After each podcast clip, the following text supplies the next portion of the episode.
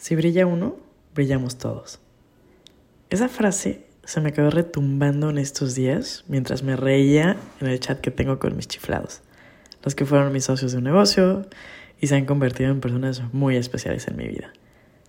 Nos conocimos en Boston hace cinco años, en el 2018, justo para empezar una maestría.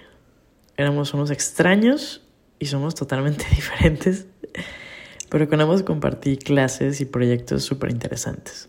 Y se han convertido en esa torre de control que vigila el tráfico cuando todo lo que anda en el aire llega a juntarse, ayudan en los aterrizajes forzosos y dan de repente coordenadas para no perderte cuando el panorama no está muy claro. Regularmente tenemos una videollamada juntos agendando nuestros calendarios, que por lo general soy yo la que sincronizo que todo esté listo y el link esté encuadrado en nuestros horarios, porque a pesar de que estamos en tres países y horarios diferentes, esas llamadas se hacen y han estado surtidas de novedades, consejos, frustraciones, chismes y sueños compartidos.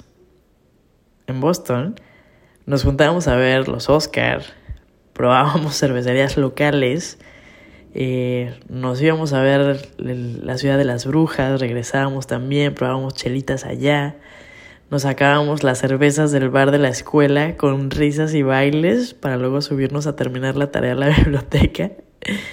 Viajamos a Nueva York por un brunch monumental que después tuvimos que bajarnos caminando todo Central Park. Y en este tiempo nos hemos compartido muchas alegrías, pero también momentos súper amargos, con desempleos, temas de migración, temas financieros, temas de salud de nuestras familias, despedidas, duelos. Y por otro lado, hablar de sueños y de planes. Eh, y creo que es algo lindísimo que te contemplen en estar compartiéndotelos la boda, el nuevo depa, el ascenso, el viaje, eh, los amores, planear el reencuentro. Y Dios, bueno, o sea, cinco años después estábamos celebrando un nuevo comienzo, atravesando continentes literal para reunirnos, porque hace cuatro años que no habíamos coincidido estar juntos y es que es loquísimo que a veces el tiempo es súper relativo porque se sintió como si nos hubiéramos graduado en la mañana y estábamos listos para otro festejo. Y mm, este es un recordatorio para seguir cuidando las rodillas, porque faltan muchas millas por viajar, muchas escaleras de ruinas por recorrer, mucho perreíto para soltar en la pista de baile de cualquier fiestón que se nos ponga enfrente. Qué regalazo es esa sensación de sentir cómo se comparte el amor, de ver cómo se literal se alivianan las penas y se gozan totalmente las alegrías cuando son compartidas. Y ha sido una de las lecciones también para mí últimamente que eso para mí, o sea, el amor es compartir. Volvernos a sentar a hablar de la vida, de lo que hace tiempo nos tenía de cabeza, llorando y despedazados y que dijimos que un día nos íbamos a acordar de eso cuando estuviéramos del otro lado del túnel. Y uff, qué respiro. De ver eh, lo diferente que somos y las versiones diferentes que se han ido construyendo.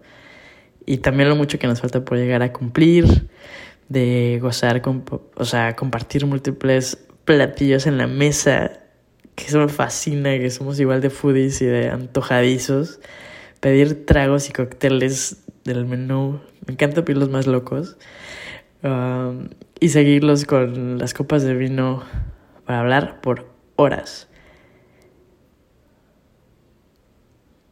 Saber que los tienes y que te tienen contemplando para muchos capítulos, uff, qué bendición, qué emoción y qué ganas de saborear lo que se venga. Neta, qué gozada. Que sean eternos esos amigos y que las risas se multipliquen simplemente.